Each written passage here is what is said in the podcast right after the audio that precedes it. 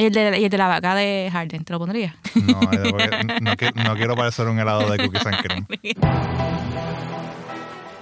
Bienvenidos al podcast de Guapa Deportes. Le habla Carla Pacheco en compañía de Julio Axel Ponce. Y, pero antes de comenzar con este podcast que es de baloncesto puro, y sí, un poquito de béisbol, porque, porque me hace falta, porque lo tengo tatuado en el brazo y si no lo hablo eh, luego tanto baloncesto, eh, yo creo que muero. anyway, Julio, dime dónde, nos, dónde la gente puede, puede conseguir nuestro podcast y dónde pueden escucharnos. Así mismo es, Carla. Eh, pues mira, la gente nos puede encontrar en Apple Podcasts, también nos puede buscar por iTunes, en Google Podcast, en Stitcher, en Overcast, en cualquier aplicación que usted escuche podcast, pues ahí nos puede buscar. Recuerde que en, en la de iTunes, en la de, en la de iPhone, Apple Podcasts, nos puede, se puede suscribir y dejarnos las cinco estrellas y dejarnos sus comentarios y darle a saber que le gusta, que no le gusta. Usted se comunica con nosotros por ahí. También se puede comunicar con nosotros en Facebook, Guapa Deportes, en Twitter, arroba Guapa y en Instagram es Guapa TV, que por ahí nos puede también eh, conseguir. Y en Spotify. Porque Ah, por, ahí, en por, ahí, Spotify. por ahí que escucha a mi papá y mi mamá, porque ellos Sí. eso del podcast no lo entienden muy bien, pero el Spotify le meten duro por, por la música. Claro.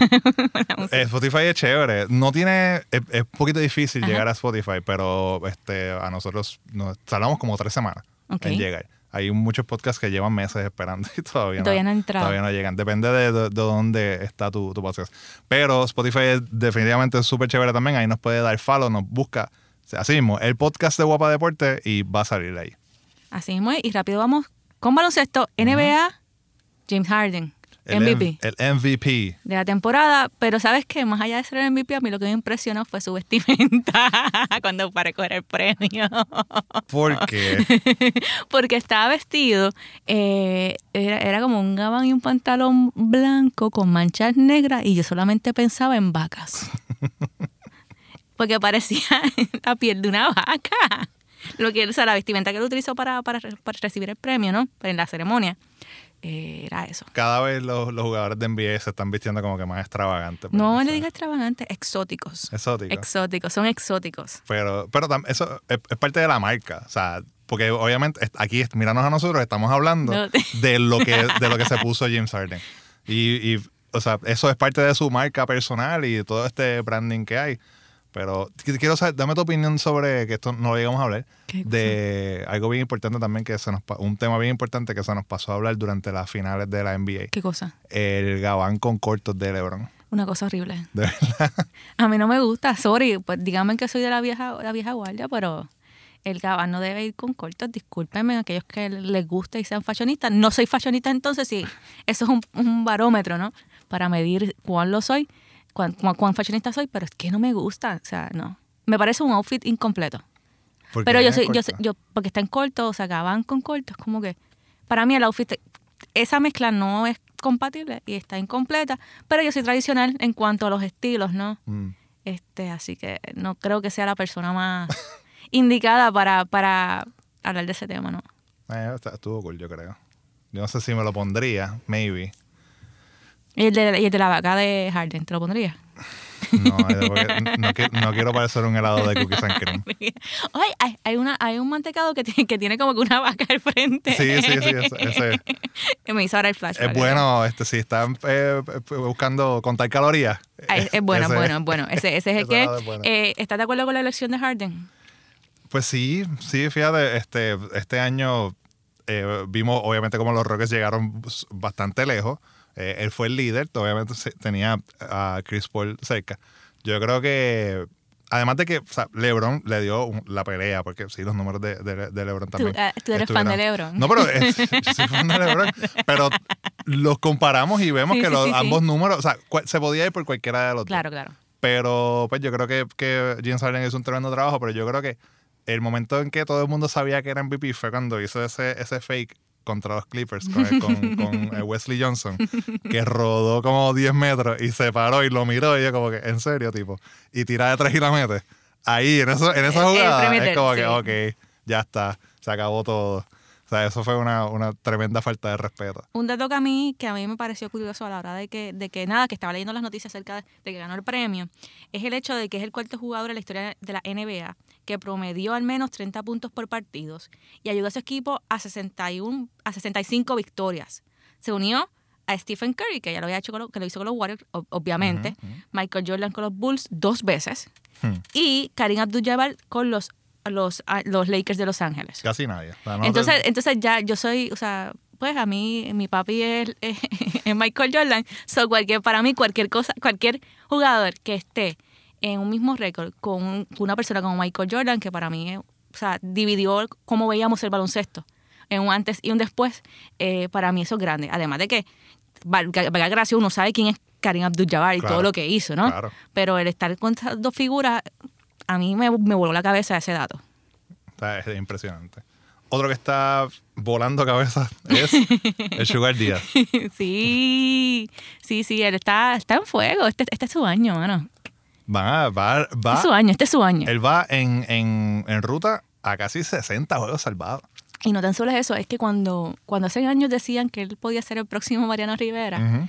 Eh, había gente todavía que como que lo ponía en duda de si, de si porque hablan- hablando de Mariano Rivera, que, Claro. que- que la figura que es dentro, dentro del béisbol y, y en el rol de taponero, ¿no? Eh, y cuando hacía la comparación, eh, hace unos años, hace dos años, empezaron a hacer la comparación de él con un Mariano, la- había gente que lo dudaba. Y a mí me gusta que esté volando cabeza este año porque está dejando claro que sí, Que puede estar en esa o sea, conversación. yo puedo estar, yo puedo estar en esa conversación, yo puedo, o sea, se puede decir mi nombre al lado de, Ujú. de él y, y Mariano lo reconoció también, así que esto es algo como que chévere, no tan solo para, para, para los marineros, sino para el béisbol y para Puerto Rico. Sí, también porque está, sabemos que tenemos un closer ahí seguro con ese, con ese muchacho tirando a 99 a 100 para acabar el juego. O sea, cuando llega con esa adrenalina. Los otros días sí, un juego que ya estaba ya eh, contra Boston, que ya el juego se había casi, o sea, ya estaba terminando y lo trajeron para que lanzara, para que pudiera lanzar.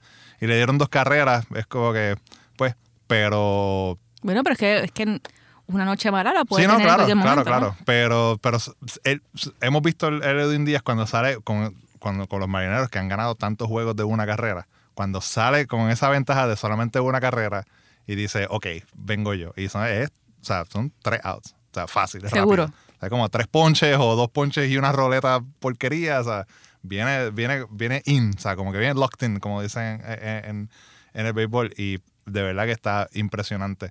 Y overall, la mayoría de, de- de los, de, los, de los nuestros, ¿verdad? De los, de los del Team Rubio ha estado bastante bien. Quique acaba de dar dos honrones. Ya Quique, pues, que- eh, que- tiene que- el, el mismo número de honrones. O sea, corrompió su, su, su, récord marca, personal. Su marca personal.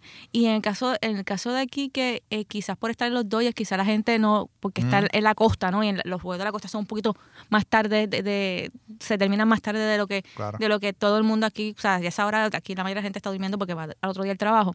Pero a mí una de las cosas que me encanta de Kike, además de su, de su forma de ser eh, súper, súper extrovertido, es el hecho de que él entendió temprano cuál era su rol en los Dodgers Ujú. Lo internalizó, se adaptó a su rol y ahora no hay quien lo mueva de los Dodgers. Tú, O sea, tú no puedes visualizar, eh, en este momento tú no visualizas eh, el equipo sin él en los roles que ya está establecido. Claro.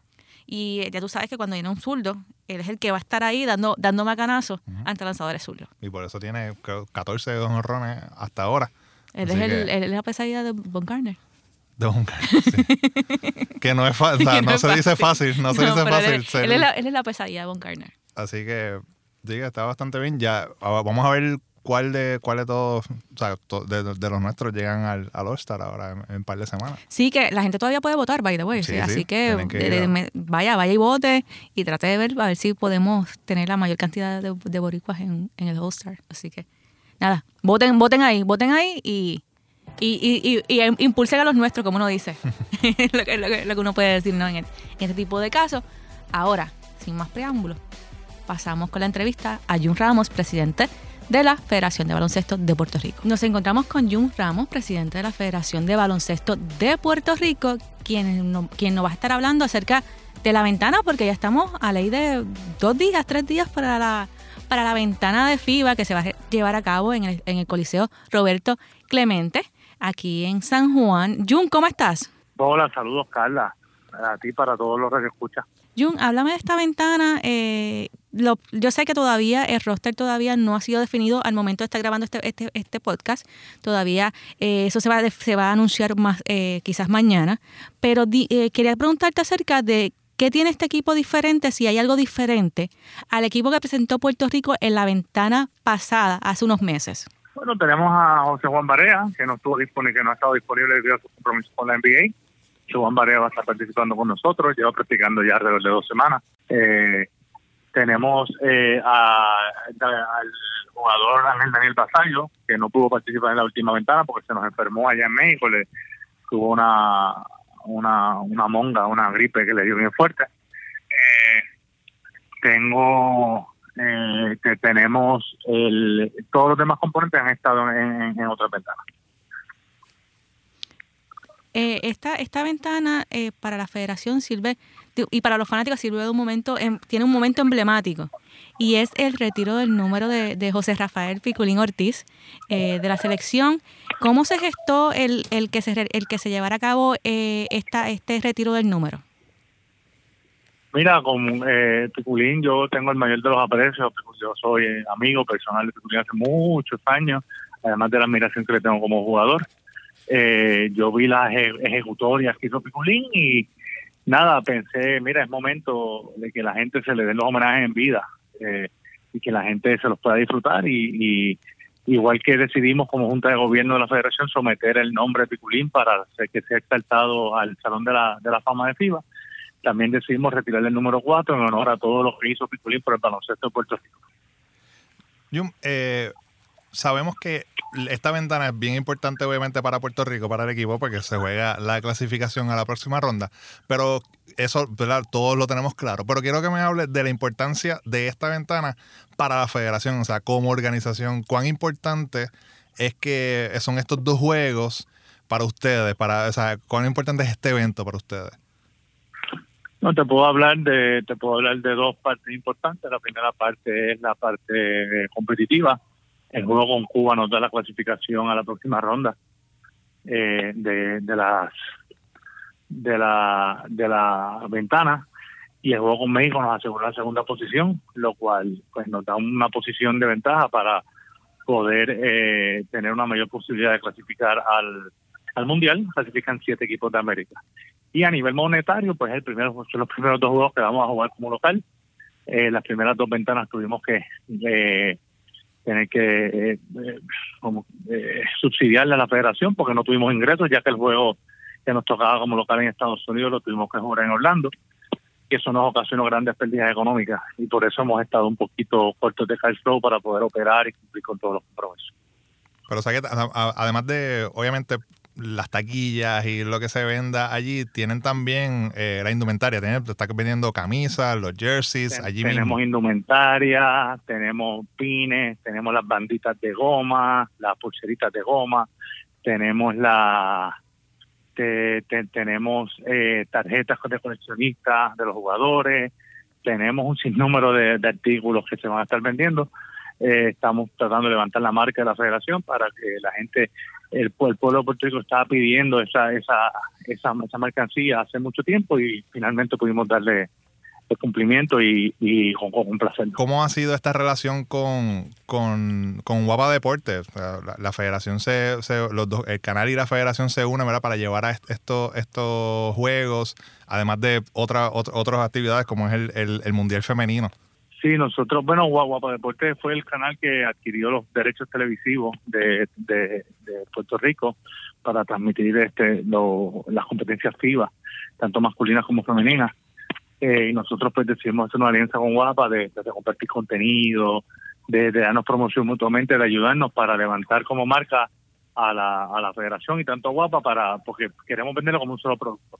Que cuando vean a Guapa piensen en el baloncesto y cuando piensen en baloncesto piensen en Guapa hablando sobre la, selección femenina, ya, ya se, se, anunció eh, en los diferentes medios aquí en Puerto Rico que Puerto Rico es la sede del Centro Básquet Femenino del próximo 20 al 24 de agosto. El proceso para, para pedir para pedir ese centro básquet se le hizo se le hizo fácil a la Federación. ¿Cómo fue ese proceso? Tomando en consideración que estamos en una en un después de huracán en una en una época en que estamos económicamente en crisis, como quien dice.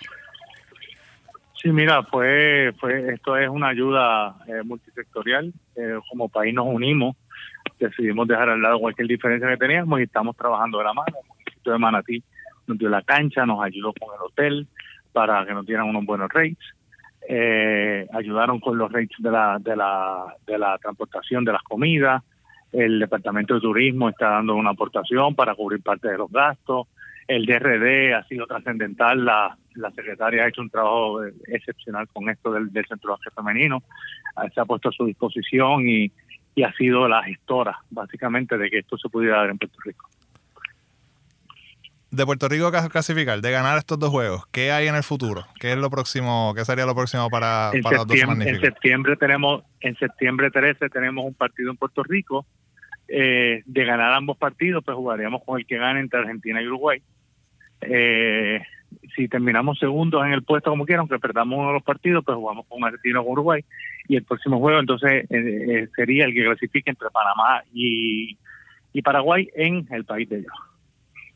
Pues gracias, Jun, por estos minutitos que nos, que nos has dado aquí en el, podca- en el podcast. Sabes que siempre tienes este espacio abierto para cualquier anuncio de la federación. Gracias a ustedes y aquí siempre estamos a las órdenes y gracias por siempre darle apoyo al baloncesto masculino, femenino y a categorías menores. Gracias a Jun y a la federación por habernos dado este espacio, habernos dado el tiempo para hablar acerca de las ventanas, la selección femenina y el centro básquet, la selección masculina y su próximo compromiso. Julio, dime, dime cuál es el, el- el itinerario para que la gente se vaya preparando y, te, y esté ready en sus casas para ver los juegos por Guapa Deportes. Este es el itinerario. Juegos el, contra Cuba es el jueves 28 y el primero de julio el domingo contra México. El jueves es a las 8 de la noche y el domingo a las 7. Pero una hora antes en cada, cada uno de estos juegos va a haber un pregame donde va a estar Kefren Breasque, Rolando Rutunier, Natalia Meléndez, Leo Aril y The Playmaker. Ellos van a estar dando sus opiniones de los, del equipo y lo que esperan ver. Así que una hora antes, recuerden que ese va a estar ese pregame también. Usted puede agregarse a la conversación en las redes sociales, dar su- sus comentarios y Playmaker va a estar ahí ready para leer sus comentarios y discutirlo al aire. El juego del jueves va por Guapa Deportes y el domingo por Guapa Deportes y Guapa. Por O los sea, va dos por canales. los dos canales. Qué bueno porque hay gente que todavía Claro. por la señal no tienen Guapa Deporte en sus hogares, pero sí tiene Guapa y pueden, pueden disfrutar del juego de los, de los, de los 12 magníficos. Pero si no tiene señal, también puede entrar a guapa.tv, diagonal deportes, que por ahí se va a estar transmitiendo el juego, o bajar la aplicación de Guapa, Guapa TV, y por ahí también entrando al artecito de que va a haber del juego, ahí también puede ver el juego eh, en cualquiera de esos dos días.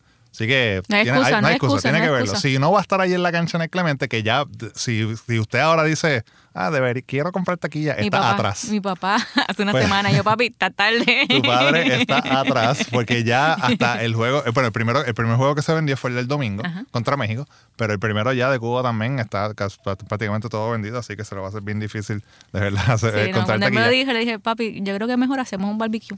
Exacto, haga su barbecue, compre sus cervecitas, ya ¿tú Prepara, prepara la piscina, saca el televisor afuera y todo el mundo a, ver, a ver. Exacto. Y vacilar allí porque mejor, mejor lo puede ver por, por, por los canales, por Guapa Deporte y Guapa TV, o como dije, entrando a guapa.tv, diagonal deportes, o en la aplicación de guapa.tv.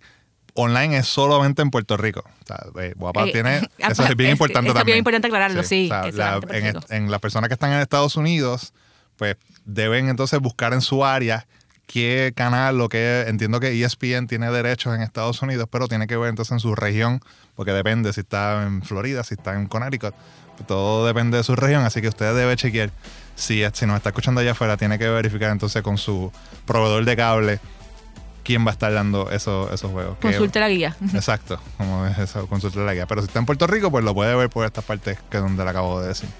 Así que estamos ready para esperar a esas dos victorias. Hasta aquí nos trajo el barco. Nos escuchamos en la próxima.